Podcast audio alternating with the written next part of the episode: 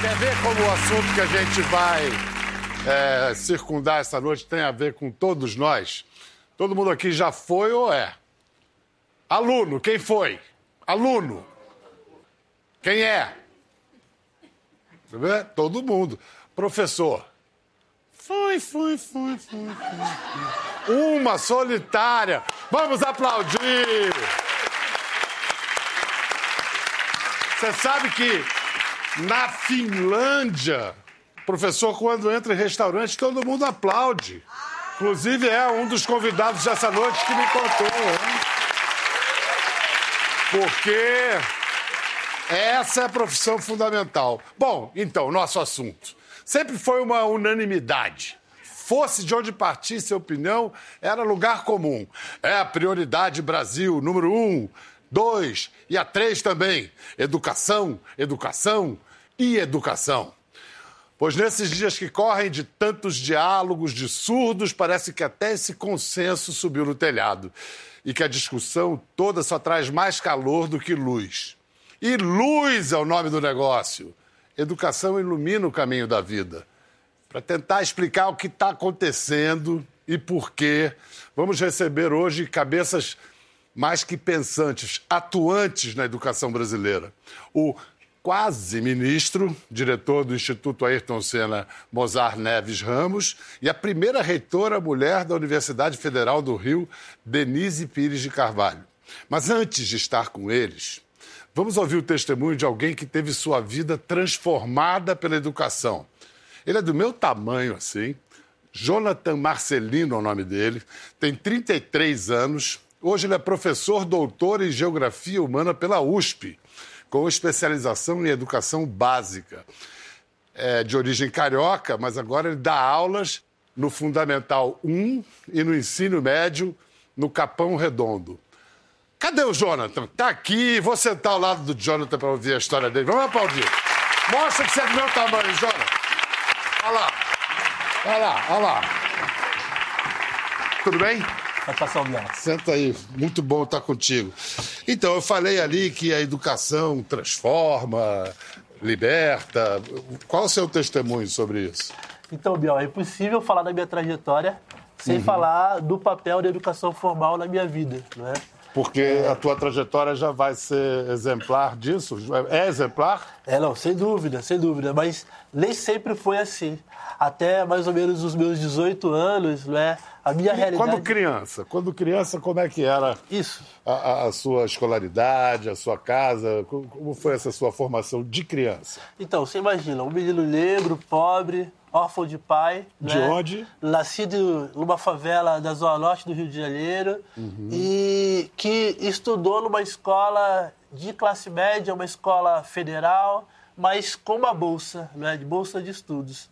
E ali, mais ou menos nos anos 90, início dos anos 90, e uma escola, obviamente, que a gente não se sentia contemplado, porque essa escola uh, não abordava é, absolutamente nada no seu currículo, no seu projeto, no seu projeto pedagógico. O quê?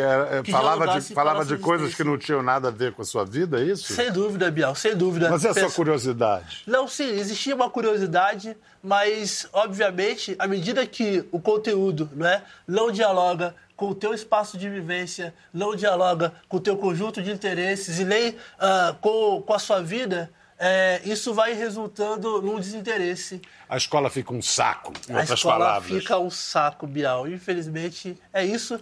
E aí... E você uh... foi aguentando essa chatice até quando? Não, na verdade eu tive que aguentar basicamente é, toda a minha adolescência e com muito processo de resistência.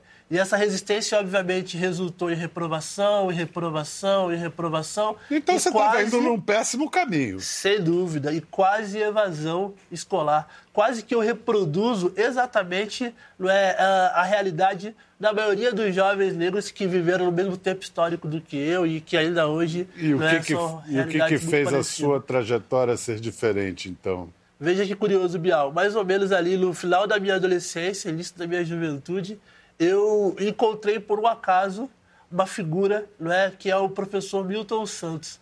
Não conheci pessoalmente, né?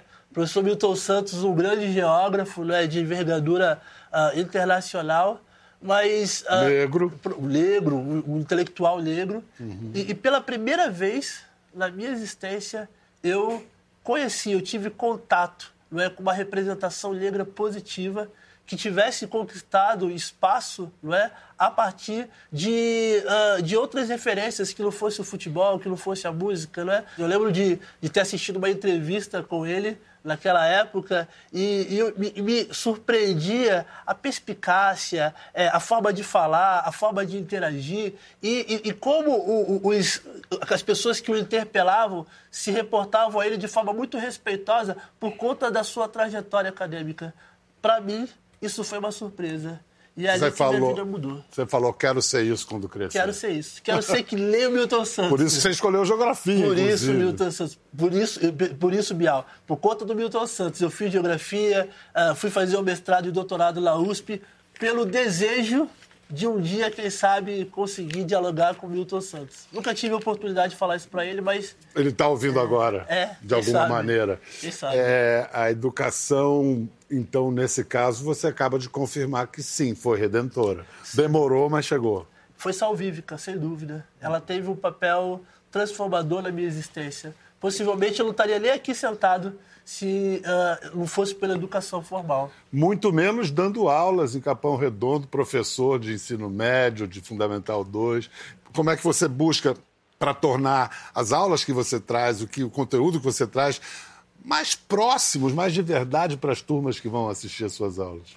Então, Bial, felizmente a gente vive numa nova conjuntura, né? onde uh, questões como, por exemplo, é, racismo, uh, identidade negra, questões da periferia podem ser contempladas no cotidiano escolar. Mas isso pode ajudar a aprender matemática, física, química, português, aquelas coisas do currículo obrigatórias? Sem dúvida. A consciência negra ajuda nisso? Sem Como? dúvida, sem dúvida, porque do momento que você fortalece a autoestima do indivíduo, do momento que ele percebe não é, que ele existe enquanto sujeito histórico, de fato, a partir desse, desse acúmulo, a partir desse repertório, ele consegue agregar significado a todos os outros componentes curriculares. Eu sempre costumo dizer, para aprender é preciso aprender da realidade. Eu acho que o meu corpo na sala de aula, o meu corpo negro, o meu exemplo, a minha referência tem sido, de fato, um diferencial para esses jovens e eu acredito sim que eles estão construindo uh, uma narrativa diferente daquilo que até então era esperado e apontado para eles. Jonathan, muito obrigado. Muito obrigado. Obrigado, Jonathan. Então, agora sim, a gente pode ir adiante.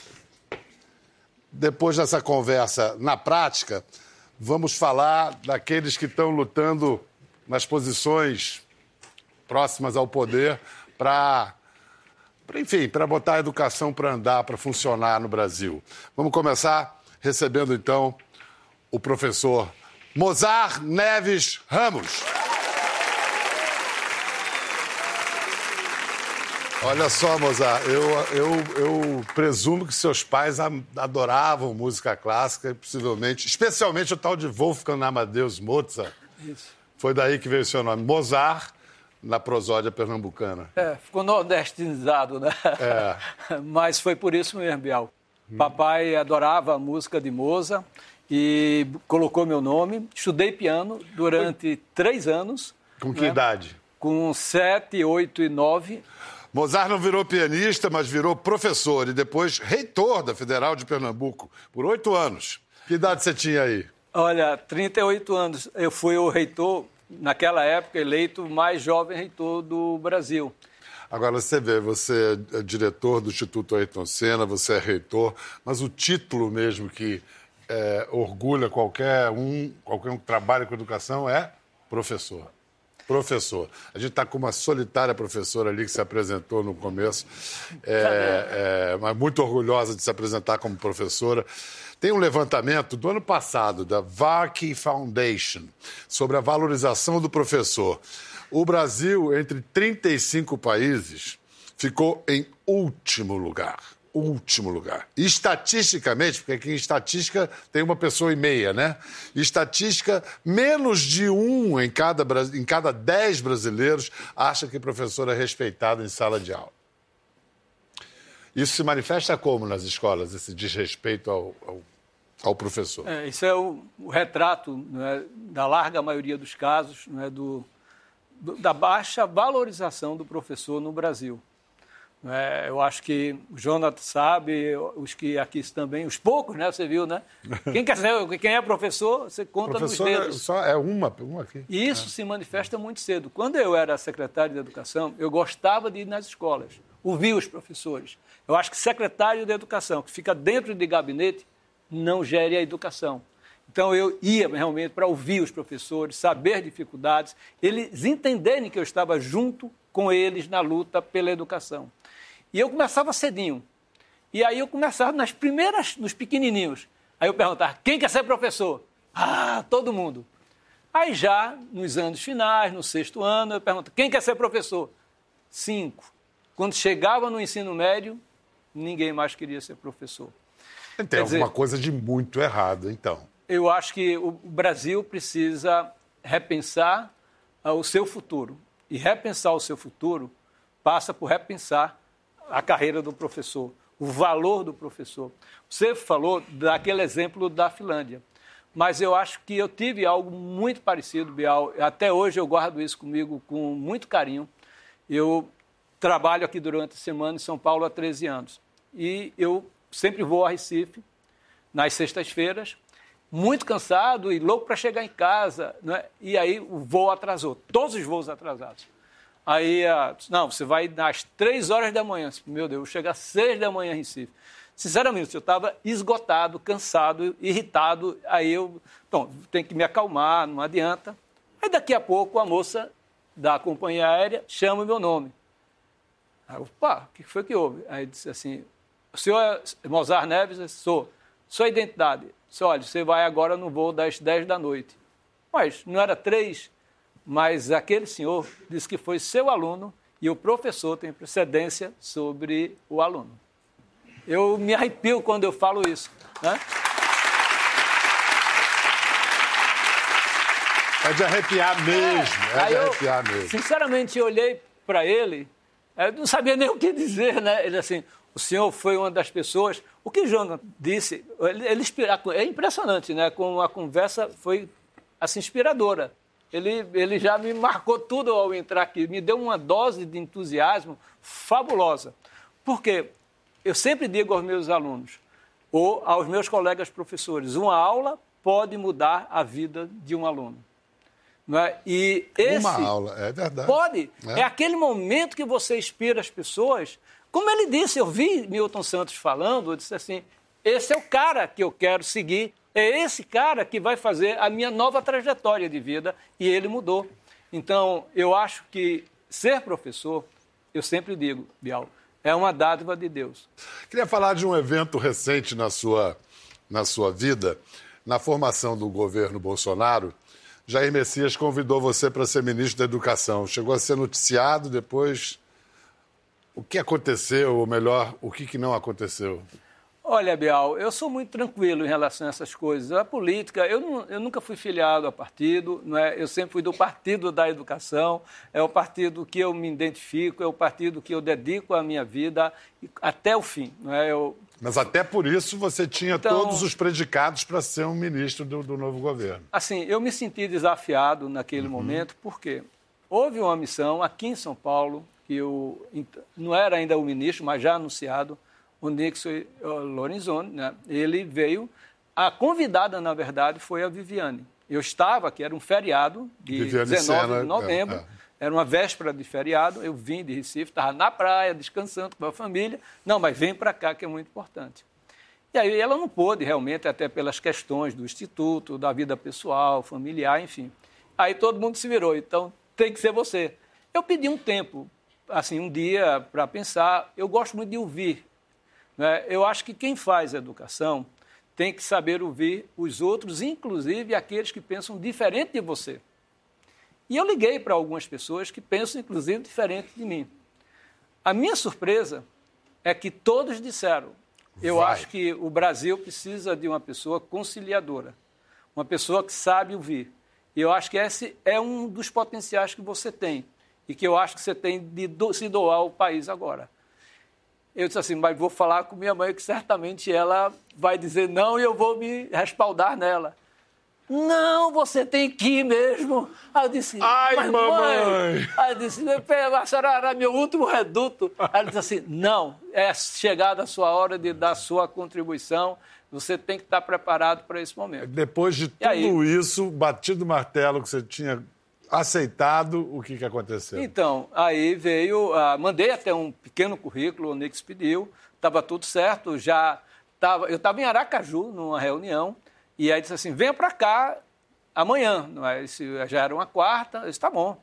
Eu estava até sem camisa, fui no shopping comprar uma camisa para ir, porque estava três dias já de reunião, eu não estava pensando, ia voltar para minha casa. Quando eu estou saindo do shopping, vejo um recado de um amigo meu, que o presidente tinha declinado do meu nome.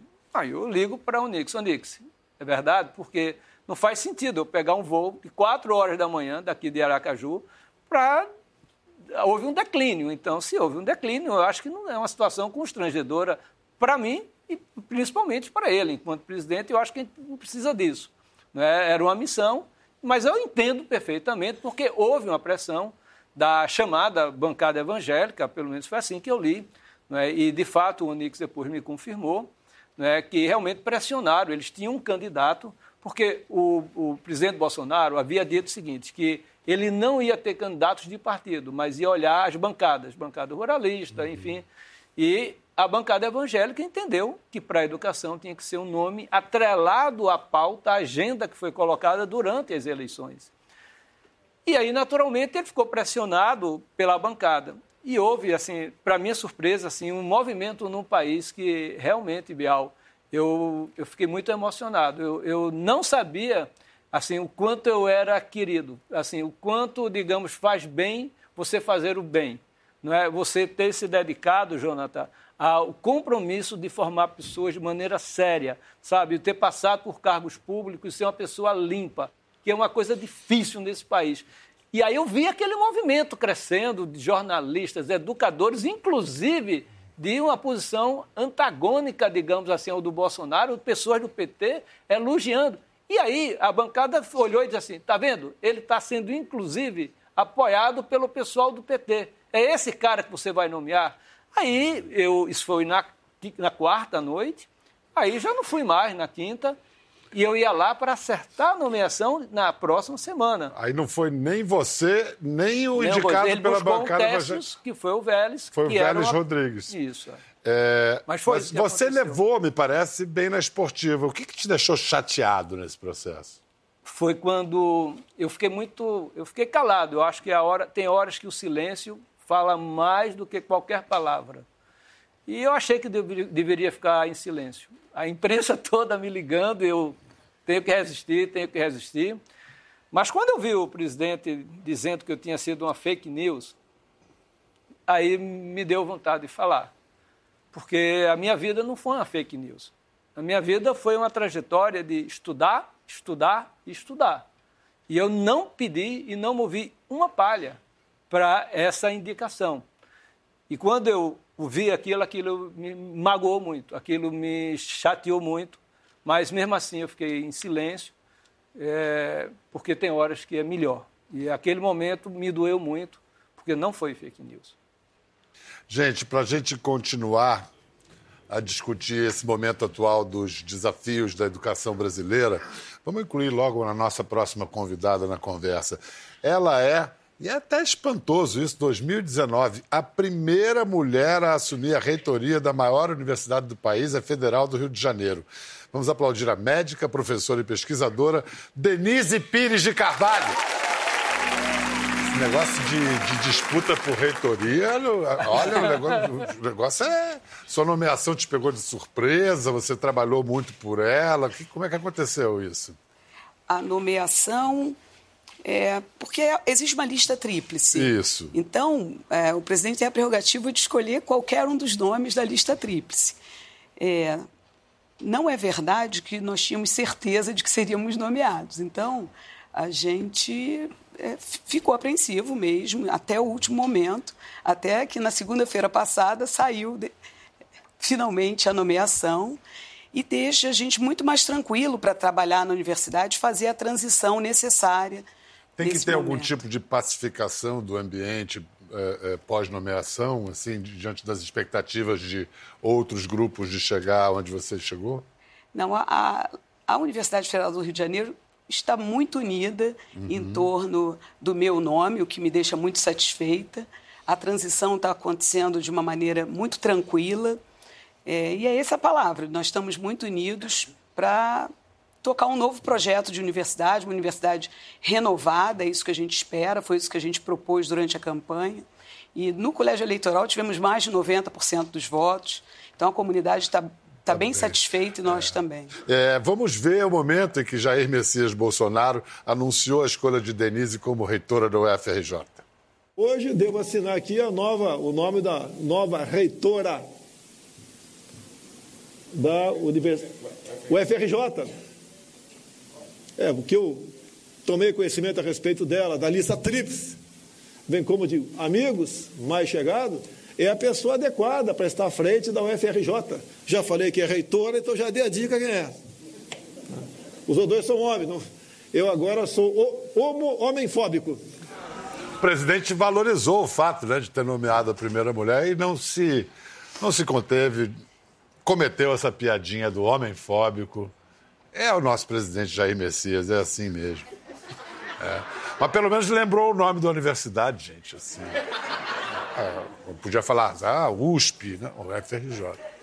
Olha, a gente só tem a celebrar, mas eu me pergunto por que mais de 100 anos que tem a UFRJ, por que demorou tanto para uma mulher chegar à reitoria? É, na verdade, de uma, de uma forma in, até interessante, é, a região sul e a região sudeste são as duas regiões do país onde há o menor número de reitoras do sexo feminino. Então, as regiões norte, nordeste, centro-oeste estão na nossa frente. Então, a UFRJ, ela veio eleger a primeira mulher agora, né, em, em 2019, ela completa 100 anos no próximo ano. Com certeza, uma eleição, a nomeação de uma mulher é, acontece de forma tardia. Eu não tenho dúvida de que outras mulheres poderiam ter chegado a esse cargo, mas é bem difícil para as mulheres é, chegar a posições de destaque no nosso país e no mundo. Não é uma característica brasileira. Você está visivelmente feliz, a gente vê. Eu queria entender como é que alguém que assume uma universidade com déficit de 170 milhões de reais está com esse sorrisão. Como é que você pretende lidar com isso? Ela fechando o sorriso. Na verdade, é, isso nos deixa muito apreensivos, né? É, assim, é muito séria a situação financeira da universidade. É, a nossa equipe está trabalhando no sentido de tornar a gestão orçamentária mais eficiente, mas definitivamente não dá para resolver em pouco tempo esse déficit. E a UFRJ ela é a maior universidade federal. Né? O déficit ele vem da quantidade de laboratórios que nós temos, mais de 1.200, dos inúmeros prédios. Só de museus nós temos 13 museus. Além do museu icônico, nacional. emblemático nacional Museu. que nós estamos. É, então, uma universidade muito grande, então o déficit ele vem de contas de luz, que a conta de luz é alta, isso assim como a conta de água e assim por diante, né? É, serviço de limpeza, de segurança, tudo é muito grande na universidade e a gente precisa cuidar desse déficit. Novas fontes de recurso devem, a gente deve buscar, mas nada disso é suficiente se o contingenciamento do MEC continuar. Pois é, o que, o que de fato está sendo contingenciado? o governo anunciou cerca de 30% nessas despesas discricionárias, quer dizer, conta de luz, água, bolsas acadêmicas. E isso representa 3,9%. Os chocolatinhos do, do ministro Ventral. Cálicezinho chocolate, né? É, é, o chocolate. Eram 3,9% do orçamento total da pasta. A gente tem um gráfico com, com os números divulgados pelo Ministério da Educação sobre o contingenciamento desde 2014. A gente tem? Então, aí a gente vê bom, que o orçamento cresce e o contingenciamento diminui. A gente tinha 14 Dilma, 15 Dilma. Contingenciamento de 7, 8%. Esse ano, 3,9%. Explica isso aí, por quê? Esse cálculo, com certeza, leva em consideração salários, salário, inclusive, de professores aposentados, ah, provavelmente. Aí Por a questão da Previdência aparece. Exatamente. Por isso cresce o orçamento. Na uhum. verdade, nós temos um orçamento é, de verba de custeio que vem diminuindo ao longo desses anos, de 2014 para cá, ele não vem subindo. E na UFRJ, por exemplo, como o PINAS, que é a, a, o Programa de Assistência Estudantil, não sofreu corte, contingenciamento, ainda bem. Pois é, você falou agora, vamos explicar de vez para quem não entendeu. Contingenciamento e corte, diferença. O, o, o contingenciamento pode ser um corte caso ele não seja é, pode liberado. vir a ser pode um ser corte. A vir um, exatamente. Vir a ser um corte. Vir a ser um corte. Ele contingenciou, então nós não sabemos se a verba chegará ou não. O contingenciamento é devo, não nego, pagarei quando puder. Exato. O corte é não pagarei. Não pagarei. E isso é, é, é muito grave. O que, que, foi, Mozart? Só que tem um ponto aí que a, a reitora Denise há de concordar. Você pode contingenciar luz, água, você faz um pouco de mágica com algum colchão que você tem na universidade. Mas quando você contingencia bolsa de Não. mestrado, doutorado, aí é corte. É corte. Claro. Porque há, é, incide imediatamente. Imediatamente. Sobre vidas. Com certeza. Porque atrás de cada bolsa tem um sujeito que ganha essa Exato. bolsa e que faz uma pesquisa. E que está no exterior. Vai tá... dizer, você tem que pagar aluguel. Ah, foi contingenciado. Aí, como você é que fala contingenciamento aqui na Dinamarca? Né? É. é. no caso das bolsas, o que aconteceu foi um cor, foram cortes uhum. mesmo. Aconteceram cortes. No caso da universidade, na Federal do Rio de Janeiro, Bial, esse esse contingenciamento na verba de custeio chega a mais de 40%. Então é dramática a situação na universidade. Uma, uma universidade que está em déficit. Só uma, uma, uma, dúvida minha aqui, política, antes da gente ir adiante. Por que com contingenciamento o dobro do, do, em 2015 do que esse ano, não teve manifestação nas ruas como esse ano teve? É, eu acho que foi a forma como foi tratada a questão do contingenciamento. Eu, quando eleito também reitor, igual a Denise, há 19 anos atrás, exatamente, né, houve o contingenciamento, mas o que, foi, o que aconteceu? Havia um problema econômico real.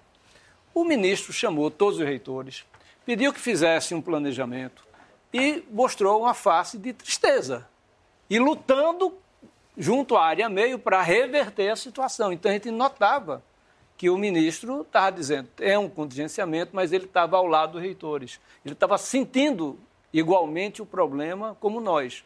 E nesse caso agora o Ventral primeiro é. anunciou como um castigo. Balbúrdia. Um castigo para três universidades que tinham feito balbúrdia. E aí eu acho balbúrdia. que é, aí esse clima vendeu mal. É, passou uma imagem de que ele não estava com os reitores. Eu passei, acho que, três contingenciamentos. Né? E um deles, inclusive, virou realmente corte no final, né? mas a gente se planejou. Eu acho que os reitores não tiveram tempo para esse planejamento. Por que, que o contingenciamento, então, virou algo que é uma realidade de todas as universidades todos os anos? Por quê? É, Por causa do nosso desequilíbrio fiscal, previdenciário? É, é, é o problema grave. Na verdade, não há prioridade, parece não haver prioridade no ensino público. E a gente que defende o ensino público acaba tendo que lutar o tempo inteiro é, contra o contingenciamento, contra o corte. Na verdade, nós precisamos aumentar o financiamento da educação no país e não diminuir.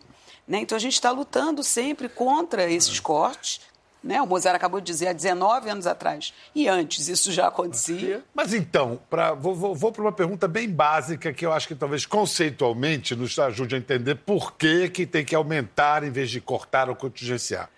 Para que serve a universidade pública? Eu, eu entendo que o papel da universidade pública é empurrar a fronteira do conhecimento, formar pessoas para o novo país. Não há país desenvolvido sem pesquisa, sem ciência, sem tecnologia e inovação. Isso tem que ser feito nas universidades, em parceria com as empresas, com o setor produtivo. Eu acho que essa parte a universidade tem que ampliar o seu esforço. Então, além é um da, papel estratégico. Além da parceria, você acha que quem pode pagar deve pagar? Olha, esse é um tema que sempre tocou muito de perto as universidades. Eu tenho uma opinião sobre isso. Eu acho que seria justo aquele que pagava o ensino médio numa escola particular, enquanto o filho estivesse numa universidade pública, ele depositasse no fundo social para ajudar o jovem de baixa renda. Eu emendei essa pergunta para você e não deixei Denise responder. Para que serve a universidade pública? Eu acho que o Jonathan é um dos exemplos do para que serve a universidade pública. Ele é, deu um testemunho, né, e tantos são os exemplos como Jonathan. Eu sou a primeira pessoa a ter nível superior na minha família. E é, a educação é transformadora. E a, no, a nossa população, né, o Brasil é um país pobre. Então, uma universidade paga, né, a, a, a população simplesmente não poderia pagar. E aí teria menos educação, não ingressaria no ensino superior. Nós ainda temos um percentual de jovens de 18 a 24 anos muito baixo que ingressa no ensino superior.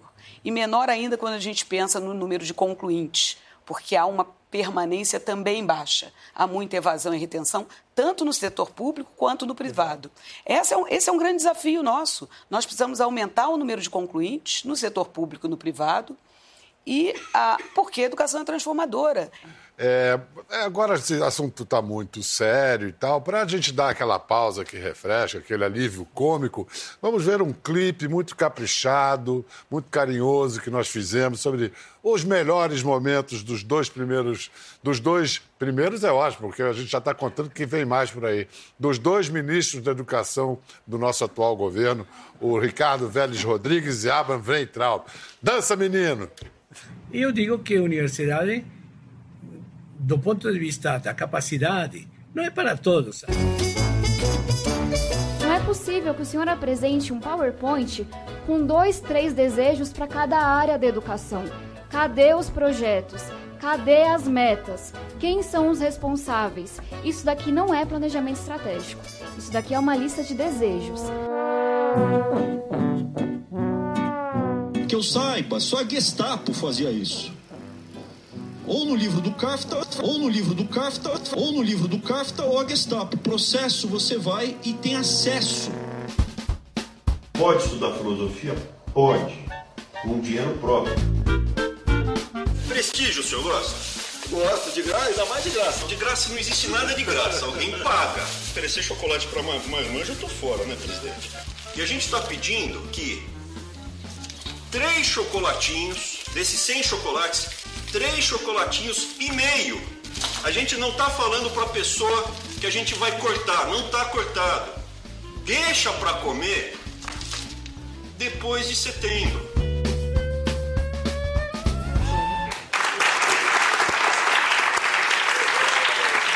Brincadeirinha, brincadeirinha, brincadeirinha. Vou, vou levantar um outro assunto agora sobre educação que parece que está dominante na, no MEC atual, um pensamento de que, como a gente viu no, no, no clipe ali, não me lembro quem foi que falou, ah, quem quiser estudar filosofia, que pague. Um certo desdém pelas ciências humanas. O que, você acrescenta nesse discurso para falar sobre a importância das humanas, do estudo de filosofia, sociologia, psicologia? Na verdade, o início das universidades foi aí, né? É. Foi. Tudo começou na Tudo filosofia. Tudo começou na filosofia. É. E agora renegar a filosofia é, é, é e, o E grandes oposto. neurocientistas, como o Antônio Damasio, dizem hoje que é o contrário. Isso tem contrário. que estar cada vez mais Qualidades próximo. humanas, né? É. Então, a gente se distanciar das ciências humanas, se distanciar das humanidades, é retroceder demais é, na, na sociedade. O lulopetismo sofreu muitas críticas dos governos anteriores por ter feito uma opção pelo ensino superior em detrimento da educação básica.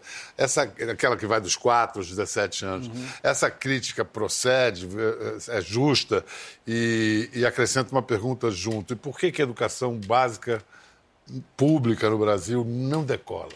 Vamos tomar o ministro Haddad, o então ministro Haddad, como a nossa referência, porque ele foi durante nove anos o ministro da Educação. Eu acho que teve uma primeira fase do Haddad, ele se dedicou muito à educação básica. Ele criou o Plano de Desenvolvimento da Educação, criou o IDEB, o Índice de Desenvolvimento da Educação Básica, com metas para estados, municípios. Então, eu acho que trouxe uma nova roupagem. Qual foi o erro, na minha opinião, de Haddad? Né, ele foi migrando, de fato, para o ensino superior. Ele entrou no ProUnifiéis com uma outra musculatura, viu que, de fato, esse campo do ensino superior ele tem um impacto do ponto de vista de chegar às famílias de uma forma mais imediata, muito maior do que da educação básica. Eu sou muito amigo dele. É, e disse, Fernando, eu acho que ali você, é, de repente, perdeu a agenda da educação básica. E por que não decola? Não vai decolar, Bial, enquanto a gente não colocar o professor como a figura central da qualidade da educação nesse país. Professor bem pago, plano de carreira estratégico ao longo da vida, a formação continuada o professor é o centro, é o Jonas. Enquanto o professor não for valorizado, efetivamente a gente vai ficar patinando. E o ensino superior ele tem um papel fundamental aí, que é na formação de professores. Então, é, não, não vejo muito essa dicotomia entre o ou, uma, ou isto ou aquilo. Ou isto ou aquilo. Se nós não investirmos no ensino superior, nós também não teremos como qualificar bem, formar bem os nossos professores. Então tem que caminhar junto. O que, que vocês têm a dizer a tantos pais, jovens e pais e famílias que foram às ruas preocupados com os rumos da educação no país? Eu acho que o Brasil só vai ser o Brasil de todos os brasileiros quando a gente tiver uma educação de qualidade para todos. E como disse a Denise, não existe a escolha da Sofia. Ensino superior e educação básica. Tem que investir fortemente em educação. Se você acha a educação cara, experimente em ignorância. Alternativa. É. Pode aplaudir, você queria. Aquela bonitinha de óculos lá. É. É. Ela estava assim. Você vai ser a primeira a aplaudir sozinho. Como é que foi? Denise, é. razões para otimismo, para algum otimismo nesse momento em que está todo mundo meio amargo e, desalentado? Então, eu sou naturalmente otimista. E a UFRJ é uma universidade, assim como a Federal de Pernambuco. Quer dizer, as nossas universidades federais, elas são grandes orgulhos para o nosso país. Né? Nessas universidades federais, estaduais e municipais, se produz mais de 95% da pesquisa científica no Brasil. Nós formamos profissionais altamente qualificados nos níveis de graduação, de pós-graduação. Isso tem que dar otimismo para a gente, porque é esse o futuro do país. Em educação, nós não gastamos, nós investimos. É essa a diferença. Queria agradecer muito a, a reitora da UFRJ, Denise Pires de Carvalho, Mozart Neves Ramos, o nosso professor e diretor do Instituto Ayrton Senna. Agradecer ao Jonathan Marcelino, é isso? Queria agradecer muito a sua presença, que nos inspirou a todos, o seu discurso, o seu testemunho, e dizer que se fala muito em distribuição de renda, distribuição de renda, educação, distribuir renda é a maneira mais abrangente de distribuir renda. E terminar com uma frase de um dos pesquisadores e roteiristas desse programa, que é o Edu Carvalho, e que disse o seguinte: Na minha família, a educação sempre foi vista como o lugar da falta, do não. Entrar na sala de aula me transformou como ser. Passei a acreditar que essa é a única ferramenta que existe hoje para eu ser visto não como lugar da falta, mas sim como o da possibilidade. Valeu, gente. Até a próxima. Gostou da conversa? No Globoplay você pode acompanhar e também ver as imagens de tudo que rolou. Até lá.